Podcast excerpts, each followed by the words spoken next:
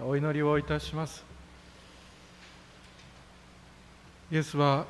我の戸を洗い去りて雪のごとく白くしてくださると今日は歌を賛美を捧げました。私たちの過去のまた現在のまたこれからの恥がいかほどであったとしても私たちの罪がどれほど火のように真っ赤になっていたとしてもイエス様あなたの十字架で流された清い血潮が私の罪を心を洗い清め雪のように白くしてくださるということを神様感謝をいたします。イエス様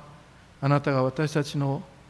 本当は私たちが受けなければならない死後の数々の裁きを私たちの代わりにあの歴史の一点で十字架の上で代わりに担ってくださり私たちの罪を許してくださったことを今日感謝をいたします。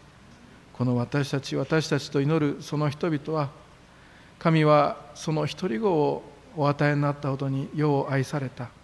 それは御子イエス・キリストを信じる者が一人も滅びることなく永遠の命を持つためであると。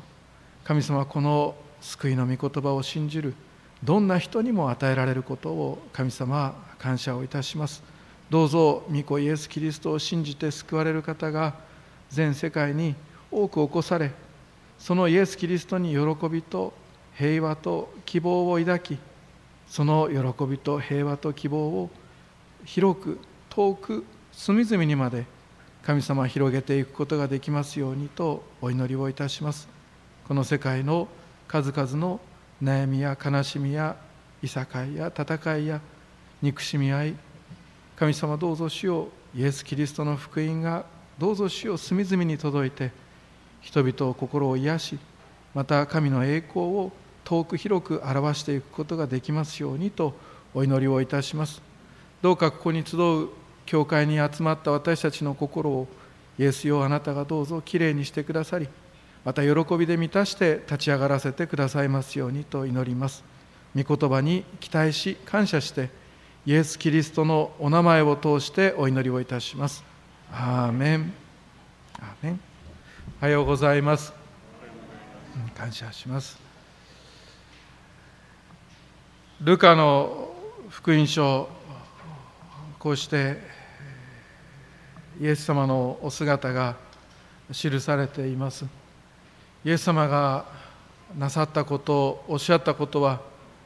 この福音書に書かれている以上のことをイエス様はなされましたけれどもでも聖書こうしてルカの福音書の中に記されているイエス様のお姿が私たちにイエス様がどのようなお方であったかを教えてくれます。イエス様は誰でも疲れたものを重荷を負っている者は私のもとに来なさい。私があなた方を休ませてあげますとおっしゃってくださった後に私は心優しくへり下っているからとイエス様おっしゃいました。私から学びなさいとイエス様おっしゃったわけです。イエス様のお姿イエス様のお心は心優しいお方であります。その心優しさがほんの少しでも今日この聖書の言葉の説教を通して皆様にお伝えできればと思っています。今日はキリストに希望があるからという題のもとでお話を進めていきます。ナインという町があって当時の町は城壁で囲まれていました。入り口があって門があって門のそばには必ず長老のような人たちがいてどんな人が入ってきたのかどんな人が入ってはいけないのかを分かっている人がそこにいたわけです。そのナインという町で起こる一つの出来事が今日ここに書かれていました。二つの大きな群衆がグループの人々がこのナインで出会います。二つの異なる大きな群衆がこのナインで出会います。イエス様はこのナインに来る前の町からこのナインに来られるまでの移動の間大勢の群衆と一緒に歩いて来られました。先生をラビですよね。そしてイエス様をお迎えする時には当時は町の門のところで玄関で出てくるっていうようなことではなくてその玄関を出て駅まで迎えに行ったんですよね、まあ、駅はありませんが遠くまで迎えに行った。それこそ本当に来てほしいと思ってた先生の場合はもうそれこそ前の町まで行ってそこから自分の町へ来るまで、付き添いをしてお迎えをしたことでありました。私たち日本人日本に生きる私たちにもピンとくる文化です。で だからあんまり来てほしくない先生の場合は玄関で迎えたのかなって思ったりしてしまいますがそうなんです。遠くまで迎えに行くっていうのはそれほど求められていたっていうことを表していたと何かで読んだことがあります。イエス様の場合はその前の町からずっとそのナインまで大勢の群衆が共に歩いて行きました。どうしてかっていうとイエス様は受肉された神様でそして御子イエス・キリストメシアですからイエス様に聞けばどんなこともはっきりと分かるわけです。この間青年会で久しぶりに Q&A をやって信仰の疑問聖書の疑問っていうのを解き明かしていきましたしヤングミセスは初めてやったんだよねあれね。ヤングミセス初めて Q&A をやってでああの面白かっただけじゃなくてあの、ね、もやもやとしてたのがはっきりしてよかったっていうことを言ってくださった方もいらっしゃいました。私のような牧師でさえ Q&A ではっきりするんであればメシアであるイエス・キリストが来られてお話をされれば皆さんもそれこそ刺身包丁でスパッと切るようなもんですよ。もうそれこそはっきりと物事が分かる。分かった。嬉しいってなりますでしょ。そのメシアを迎えに行ったわけでありますからどこまででも迎えに行きますし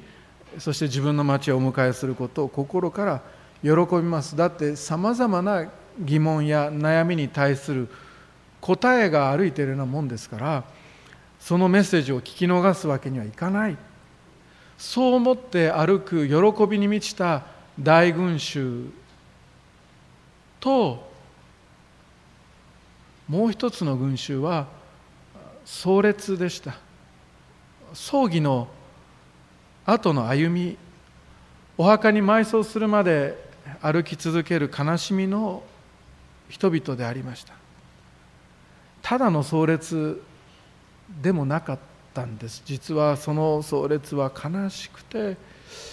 悲しくて深い絶望がその群衆と共にありました。ユダヤの古代ユダヤの葬儀では泣かないっていうのはあのいいことではなかったんですね。泣かないっていうのはあのちょっと失礼なことだった。そういうふうに受け止められていたのであのお仕事で泣く女性たちもいました。泣き女と呼ばれますがそうした人々まで用意して葬儀をするのが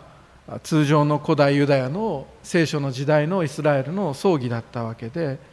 あります。そしてその葬儀は葬儀を終えたらもうすぐにお墓に行きました。でそのお墓に向かうまでの間列を組んで葬列を用意してお墓まで歩いていきます。その葬列では喪主にあたる人物が棺の前を先導して歩いたと言われています。11節。それから間もなくイエスはナインという町に行かれた。弟子たちと大勢の群衆も一緒に行った。イエスが町の門に近づかれると見よある母親の一人息子が死んで担ぎ出されるところであった。その母親はやもめでその町の人々が大勢彼女に付き添っていたと書かれています。この後この聖書の訳では「棺」って訳されていますがまあそれしか翻訳する方法がないので棺ですが実際は棺ではありません。担架やストレッチャーのようなものです。棺であったとしても蓋は閉められていませんでした、まあ、担架がいいんですがでも担架では聖書の訳としては礼拝にふさわしくなかったと思います。棺でいいと思いますがその担架に乗せたご遺体の前を喪主が歩いていく葬列です。葬列ではその喪主に次いで女性たちがその先を男性たちの先を歩いたわけでありますが先頭は通常は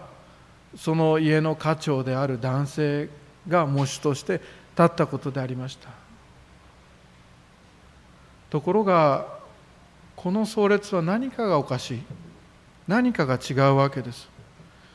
遺体を乗せた担架の前を歩いていたのはいや歩かされていたのは小さな背中を丸めた一人の女性でした。別にそれほど老いてしまっているわけではありません。この聖書の箇所たった7節読むだけでこの女性の年齢は私たちは推測できます。それほど老いてしまっているわけではないけれどもでも絶望が彼女を小さく見せていたように想像します。そしてユダヤの文化がきちんとこの場所に残っているんであればご遺体の上には独身であることを示す羽毛ですとかあるいは何かの鍵がその遺体の上に乗せられていたはずであります。これでその若い独身の男性を失ったやもめその情報が明らかになってゆきます。この葬儀に男性が先頭に立たなかったのは男性がこの家にもう一人もいなかったからです。彼女はこのお母さんはすでにご主人を失いやもめとなった後男の子を育てました。この男の子には兄弟はいませんでしたから一人っ子だったっていうのが聖書に書かれていますから彼が青年になるまでお母さんは一生懸命彼のことを育てました。お弁当を作り朝ごはんを用意しやがて彼は青年となってこの母親を助けるようになっていたことは、まあ、まず明らかです。13歳成人ですから。18歳じゃないです。13歳成人ですからもう彼はすでに青年となっていましたのでお母さんを助けていたことは明らかです。この家の最後の男性として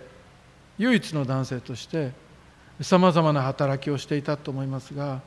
この青年が亡くなった。ああ羊どうしよう。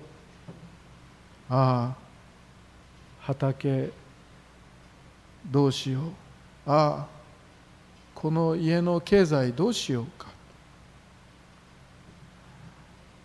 棺を前にしてそれで泣くっていうことなかったかもしれません。葬儀だから泣くっていうことではなかったと思います。ただ彼女の中にあったのはどうしてどうしてという思いだったと思います。どうしてお父さん先にどうして息子よ私を置いて先に行ってしまったのかと。これから一体どうすればいいのか。笑えって言われてもこれからどうやって笑ったらいいのか。私たちこういう姿を見ますと旧約聖書にも全く同じ体験をした人が出てくるのを見ています。ルツキのあのナオミです。ナオミという朗らかな名前で呼ばれていた彼女は確かに力強いエネルギーにあふれた女性であったでしょうが同じ体験をした時に彼女は生まれ故郷に戻ってこう言います。もう私のことをナオミなんていう名前で呼ばないでください。もう苦しみって呼んでやってください。その方がいいよ。っていうふうにして嘆くほど悲しかったと思います。体は小さく丸まっていきます。そんなこと聖書には書かれていません。でももし私だったらそうなります。だって何とかしてこの心の痛みや何とかしてこの苦しみに耐えようと頑張るからです。悲しい絶望がこの壮烈にはありました。言われたことだと思います。お母さんほら棺の前に立ってお墓に向かって歩いていきなさい。そんな指示を聞きながら分かってるってこのお母さん思ったはずです。だって一回やったもんって。夫の時もつまりお父さんの時も私がやったんだって。そう思ったと思います。なんで二度も棺の前にこうやって立たなくてはならないのか。そう思いながら一歩また一歩と歩きようやく動き始めたこの壮烈です。うつむきながら歩く彼女の目からポタリ。ポタリと音を立てるようにして涙が落ちる。泣きながら彼女はその壮烈の先頭を歩いて行きます。ナインの町の人たちはこのお母さんを見ながらもう寄り添うしか何も彼女にすることができません。どんな言葉もどんなプレゼントも何も彼女を笑わせることができないからです。大勢の群衆があと聖書に書いてありました。この町の人々は大勢彼女に付き添っていったのであります。その悲しみの行列とそしてメシアと共に歩く喜びの群衆がこのナインの入り口で出会います。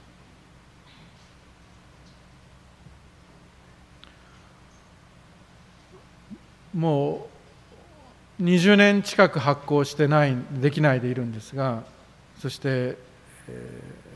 ー、多分もう発行を止めていますけれども昔一幕教会には月報というものがありました。月報というものがありました。あのご存知の方手挙げてとかやりませんから心配しないでニコニコ聞いててください。あもう昔になっちゃったんですね。月報っていうのがありました。何が書いてあったかっていうとまず関東言があったんですね。関東言っていうのは牧師先生のメッセージをまとめたものが最初のページのところにあってそしてそこから何名かのお証しが、えー、載せられていました。大体23人お証しが載せられて群れの教会の牧師先生のお証しが載ることもあれば大体洗礼をお受けになった方の救いの証どうしてイエス様を信じるに至ったかっていうその信仰の体験談が月報のところには載せられていたりあるいは牧師先生があなたこの今回のお証を書いてくださいって言われた人が書いてその証を載せてくれていました。こうしてコロナ禍の中でなかなか証伝道会が開けないままでいますけどコロナになってからイエス様を信じて洗礼を受けた方々多くいらっしゃいます。いつか証をぜひ聞かせてください。そのようなことを用意できればと願っています。証で終わらないであと個人の同棲なんかがね書かれていました。昔のことですから住所載ってたりするわけですがそういうのがあったりしました。今ではできないことです。イベント情報なんかねこういうコンサートやりますとか調教派でこういう働きがあって市場協会が支援していますから皆さん参加しましょうって呼びかけがあったりした。ことでした。その月報の証教会牧師会にたくさんあるんです。もう本になってまとめてあるんですがそういうのを時々読むことがあります。で読む中である時ね癒しの証が載せられていてこう開いてカパッと開いてこっち側に癒しの証が載せられていてでその隣の証が悲しみの証であることがありました。どっちも証なんです。どっちも神様の御業なんです。でもそれを読む人たち多分多分その神様が癒しを与える必要がないお方なんだっていうことをそこの信仰に立っておられない方はどうしてこっちは癒してこっちは癒さないんだろうと思った方いたかもしれないなって思いましたね。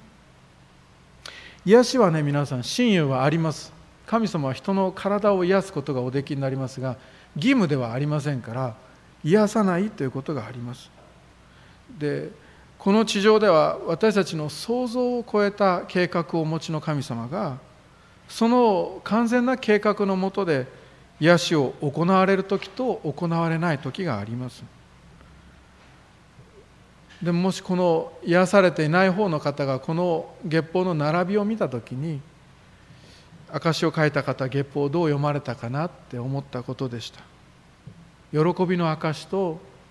そして悲しみとは言いませんが主がお与えになった試練のお証と両方ぶつかっているそのところで私たちはこの群衆の中に喜びの神の民と涙する神の民の両方2つの群衆を見ます。そしてイエス様というお方はこの涙する群衆の前で立ち止まられるお方だったということを今日は心に留めていたいと思います。イエス様が立ち止まってご覧になったのは下を向いて涙をこぼしながら歩かなきゃと頑張っているお母さんの姿でありました。涙を流しながら下を向きながらそれでも毎日頑張らなきゃいけないからと歩くきっと私たちそういうところを通るのであればそのあなたの姿によく似ています。12節からもう一度読みます。イエスが町の門に近づかれると見よある母親の一人息子が死んで担ぎ出されるところであった。その母親はやもめでその町の人々が大勢彼女に付き添っていた。主はその母親を見てとあります。皆さんねイエス様は主の方が見つけてくださった。そのことを聖書は書いています。主の方が見つけてくださったのであります。お母さんの方ではありません。下を向いて泣いているところですから目を覆い顔を覆い一生懸命歩くお母さんがイエス様を見つけて頼ったのではなくて主の方が見つけてくださったのであります。私たちは悲しんでいる時悩んでいる時クリスチャンよく聞いてみてください。自分の信仰が薄いんだとか祈りが足りないからだとか自分がしっかりしていないから落ち込むんだなんていうふうにして思うことがあるかもしれません。イエス様を私が探さなきゃいけないのに見つけられていない一歩も神様の方に近づけていないと思うようなことがあります。それで信仰者に相談するとあなたこうしなさい。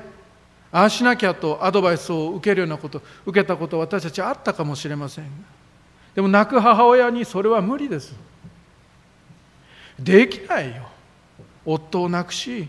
息子を失ったんだ。この地上で最も弱い人の一人です。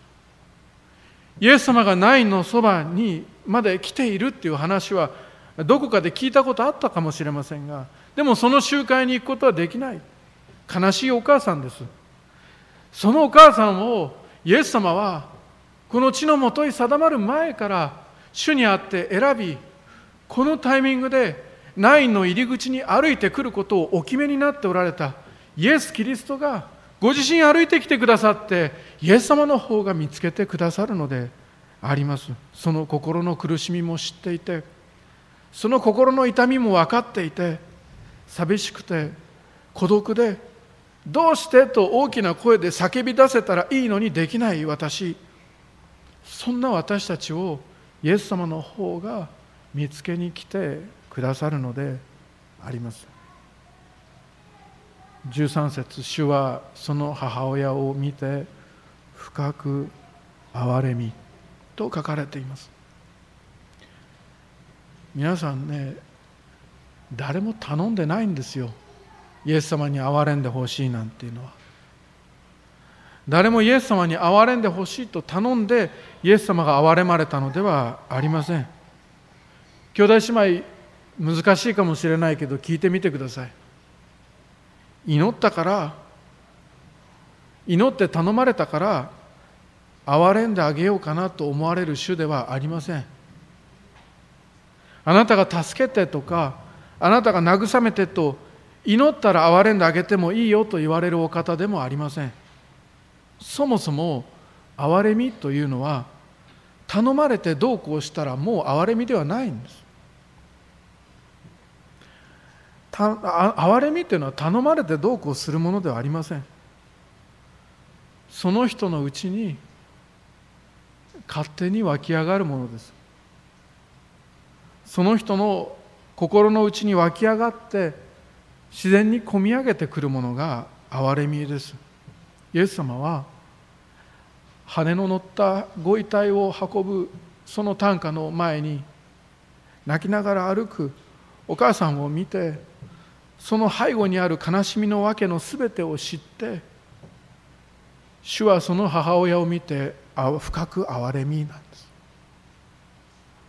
この憐れみという言葉は日本語だとひらがな4文字でさっと流してしまいますが元の言葉はもう皆さん聞いたことあるっていう方多いかもしれません。スプランスプランクニゾマイっていうギリシャ語の言葉でわざわざこんな授業みたいに言うぐらい特別な言葉です。それは心とか内臓が悲しさで痛くなるっていう言葉です。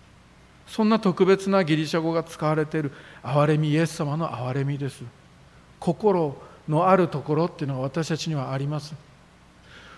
壮大な壮大な壮大な楽曲壮大なパイプオルガン壮大なオーケストラそれに合わせて歌う壮大な聖歌隊の賛美を聞いて私たちに自分の魂がどこにあるのか分かったりすることがあります。心が動くからです。その心のあるところが思いのあるところが気持ちのあるところがああかわいそうにというような痛みでいっぱいになって苦しくなるのが憐れみということです。主はその母親を見て深く憐れみ。イエス様は憐れんでくださった。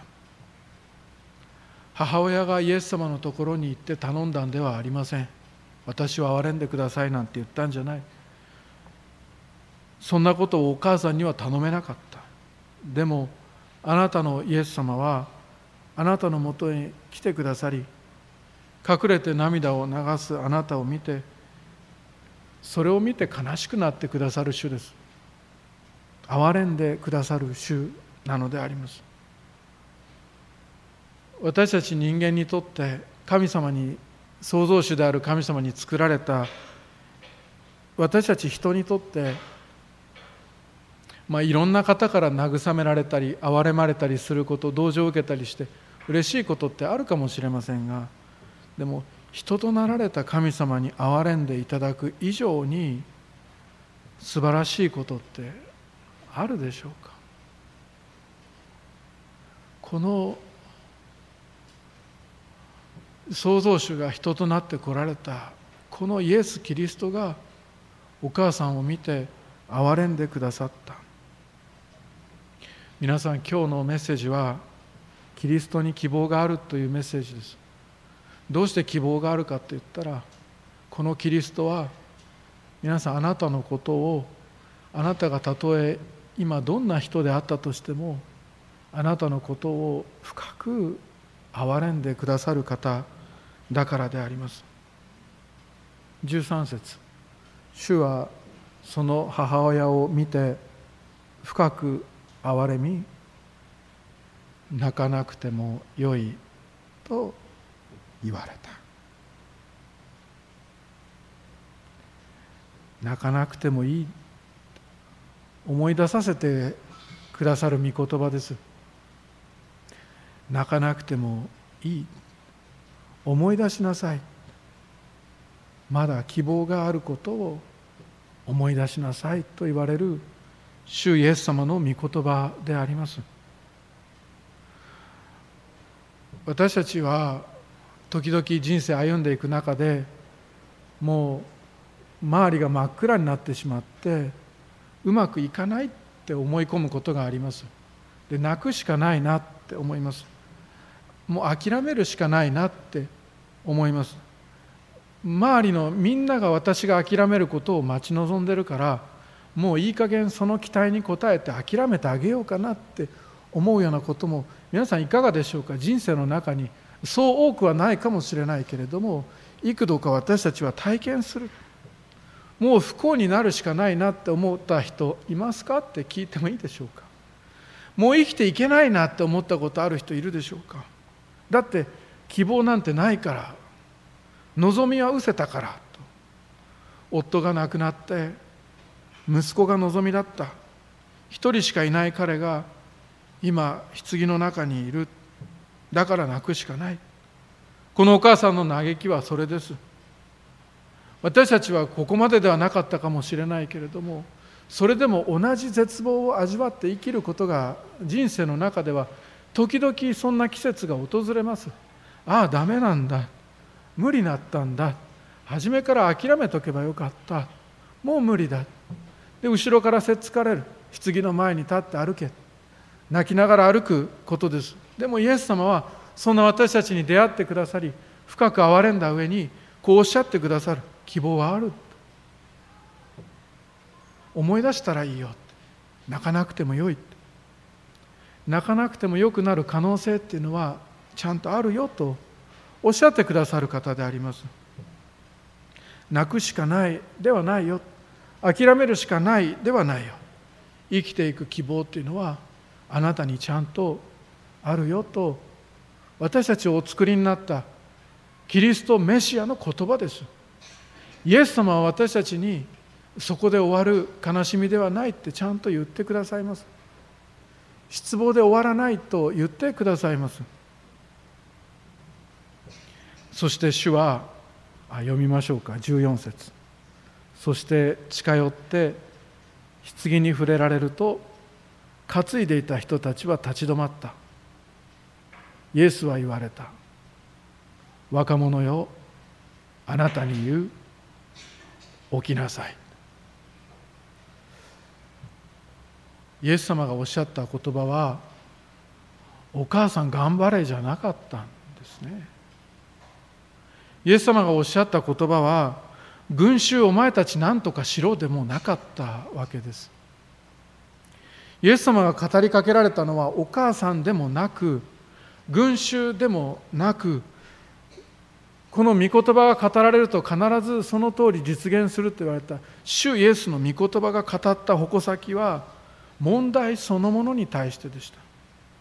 それに対して語ってくださったわけです。一人息子の死というのがそれを失ったお母さんのこの希望だったわけですよね。唯一望みだったわけです。その残った希望を主が語りかけて生き返らせてくださったというのがこの箇所であります。イエス様はこの青年を死んでしまったはずのその希望をもう一度復活させてそしてお母さんにお返しになった。お返しになったって読んでみましょうか。15節するとその死人が起き上がって物を言い始めた。イエスは彼を母親に返された。この聖書新海訳の翻訳では返されたとありますけどもともとの言葉は与えたです。こっちの方がいいと思います。プレゼントしたっていうことなんです。主はこのお母さんに息子をもう一度プレゼントしてくださったわけです。同じ息子です。この場合生き返っても復活しましたから。そしてその息子をもう一度抱きしめなさいって。何か言い始めてるからもう一度その言葉話を聞いてあげなさいって言ってくださるお方であります。主はこういうお方です。悲しむあなたにプレゼントをくださるお方です。もちろん今日この箇所の復活は私たちが将来味わう復活とは全然種類の違う復活です。これは以前もお話ししたことですよね。この一人息子はまたもう一度死で終わる復活を手にします。ですけれどもこの地上で何十年かの間だと思います。それでも一それ一時的なんですよね。一時的である希望の回復一時的な希望の回復であったけれどもそのお母さんが一番欲しかったものですしそしてそのお母さんにとって十分だったと思います。主はそうしてご自身の憐れみを形にしてくださりプレゼントをしてくださりまたこの時イエス様はご自分がメシアであることをはっきりと群衆に表されたことであります。今は主はご自分がイエス様がメシアであることを示す必要はありませんから死者の復活っていうことは今はなさりませんけれどもそれでもこの地上で兄弟姉妹一時的とは分かってはいても私たちの涙しながら歩く姿を深く憐れんでこの地上でもう一度あなたを微笑ませるために主は喜びをあなたに望みや希望をあなたにお与えくださるお方です。このお方は昨日も今日もいつまでも変わることがありません。主憐れみの主はあなたを今日も憐れんでくださる主です。明日はいかがですか？明日はコロッと変わるんじゃないですか？イエス・キリストは昨日も今日も明日も明後日もいつまでも変わることがありません。もう一度あなたを微笑ませたい。もう一度笑わせてあげたいと願うお方であります。私たちが私が誇りに思っている主イエス・キリストはこういうお方です。涙で主イエス・キリストを見つけることができなかったとしてもイエス・キリストの方が私たちの方を見つけてくださるお方ですし私たちがお願いもできないし祈りも忘れた。こんな時どうやって何を願っていいかわからない。思うような私たちのしても深い願いを祈る先から知っておられてそして私たちが絶望に生きることがないように私たちに希望をプレゼントしてくださるお方。これが私たちの愛する主イエス・キリストです。主は良いお方です。主は本当に良いお方です。希望がなくなったとしてもそしてあなたがその季節に名前をつけてそれを望み得ない時と呼んだとしてもしかしその望みえない時に望みを抱かせてくださる主イエス・キリストです。そのどん底でイエス様は希望を作り出してあなたに与えてくださるお方です。皆さんそのこのイエス・キリストに希望があります。キリストに希望があります。明日を生きる希望です。今日を諦めない希望です。今週を力強く歩む希望です。こんな時代を生きていく希望です。青年たち聞いてますか？青年たち聞いてますか？こんな時代を生きるあなたたちの希望はイエス・キリストにあります。新明記の33章の27節には「古の神は昔からの家」違う違う。別訳だと「古の神は古よりの神は住む家。違う違う違う。ちゃんと読む。新明記の33章の27節。まあいろんな3編2編あ違う違う違うなんだっけ？新海訳2版3版よかったです。2017も素晴らしいですが覚えてるのが昔のだといかんね。新明記33章27節読みますね。古よりの神は住まう家。下には永遠の腕があるって。御言葉です。主はねどんなにあなたがどん底に落ちてしまったように思える時でもでもその下にはさらに永遠の腕があるって言ってくださる方です。受け止めるつもりでいるよと言ってくださる方です。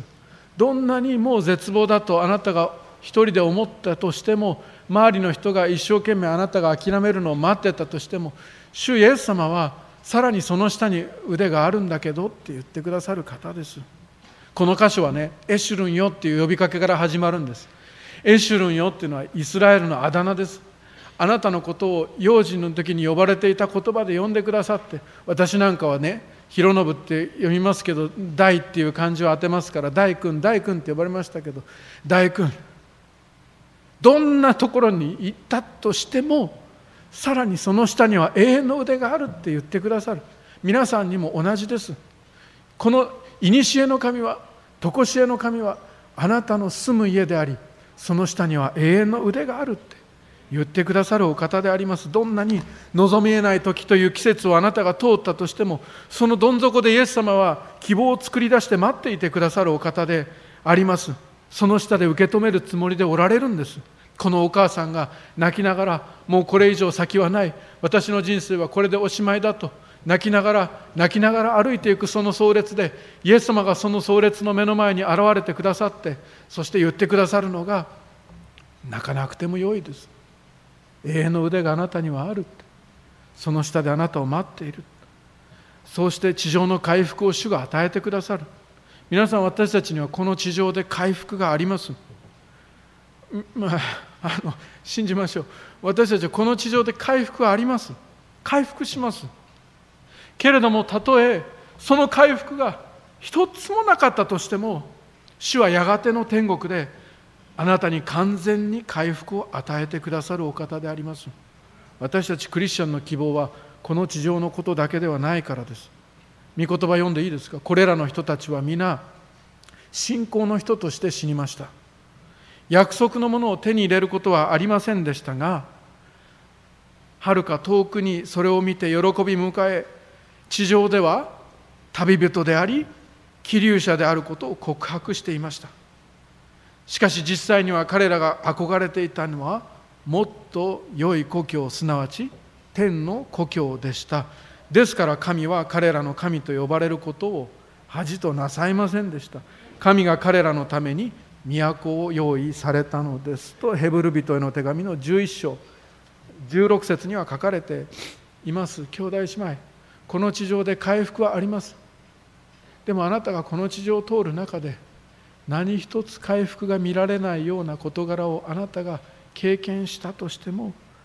あなたははるか先天の故郷で完全な回復を見ることができますもうちょっと読みます第一テサロニケの4章13節はこう書いてあります。眠っている人々については兄弟たちあなた方に知らずにいてほしくはありません。あなた方が望みのない他の人々のように悲しまないためですと聖書には書かれています。望みのない他の人々っていうのはいます。けれどクリスチャン私たちは御子イエス・キリストが私たちの罪のために十字架におかかりになり死んで罪の生産をすべてあなたの罪の生産をすべて終わらせてくださってそしてやがてにはやがての時私たちがこの地上で息を引き取ったとしても主がご自身がおられるところに私たちを迎えるために迎えに来てくださる。聖書はそう書いてあります。それが私たちの望みであり私たちの愛する人が先に天に召されたとしても望みのない他の人々のように悲しむことはないのであります。この地上で主イエス・キリストが私たちのために解決を与えてくださり回復を与えてくださって月報のこちら側に喜びの証を書かせてくださることっていうのはあります。そしてこの地上でしかし目に見える解決がすぐに与えられなくって月報のこちら側に証を載せるようなことがあってそしてやがてこの地上で結局何の解決もなかったと歌うような時があったとしても主はその悲しみの証を書いたそのずっと後に私はよみがえりです。命です。私を信じる者は死んでも生きるのですと言われるイエス・キリストが兄弟姉妹最後の最後で本気を出されてこう言われるわけです。このルカの福音書では若者よあなたに言う起きなさいだったですけれどもしかしこの最後の最後主イエス・キリストが本気を出して言われるその御言葉はイエス・キリストにあって死んだすべての人よ起きなさいです。そう声を発してくださるわけです。そしてあなたが失ったと思っていたその喜びはあなたが失ったと思っていたその回復やあなたが失ったと思っていたその家族はまるでこのナインのやもめの時のようにあなたに全て返される。あなたの全ての涙を 拭ってくださると黙示録には書かれています。そしてキリスト者のこの希望は皆さんあなたのものです。この地上では誰にも奪えないあなたの希望です。お祈りをいたします。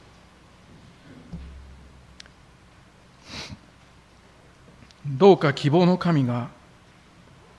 信仰によるすべての喜びと平安であなた方を満たし精霊の力によって希望にあふれさせてくださいますようにローマ人への手紙15章13節。天のお父様希望の神をあなたの皆を褒めたたえます。私たちの涙をこの地上で拭ってくださる主。そしてやがての御国でもことごとく拭ってくださる主。あなたの皆をあがめます。どうか私たちがそれぞれ抱える悩みや苦しみや失ったものは時間であったり経済であったりあるいは愛する人であったりさまざまかもしれませんがしかし希望の神がここにおられることを信じます。そしてイエス・キリストよ希望の神をどうか私たちの心をすべての喜びと平安で満たし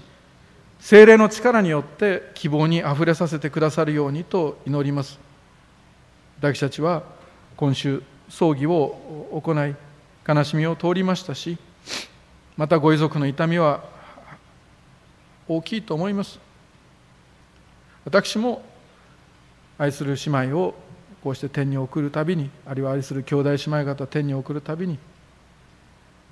心が本当に痛くなります。それだけでなく私は昨日の夜中に連絡があって私がアメリカに留学していた時に5年間心を込めて牧会してくださった牧師の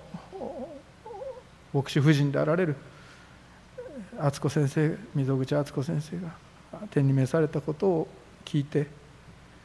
本当に今週とっても寂しい思いをいたしました。しかし主よ眠っている人々については兄弟たちあなた方に知らずにいてほしくありません。あなた方が望みのない他の人々のように悲しまないためですと御言葉の神が私たちに望みを与えてくださり思い出させてくださる主であることを覚え主よあなたを褒めたたえます。どうかここにおられるすべての人たちがこの御言葉を聞くすべての人たちが精霊によって希望を持ち今週をまた喜びまた力強く歩むことができるように助けて導いてください。私たちの主愛するイエス・キリストの皆を通してお祈りをいたします。アーメン。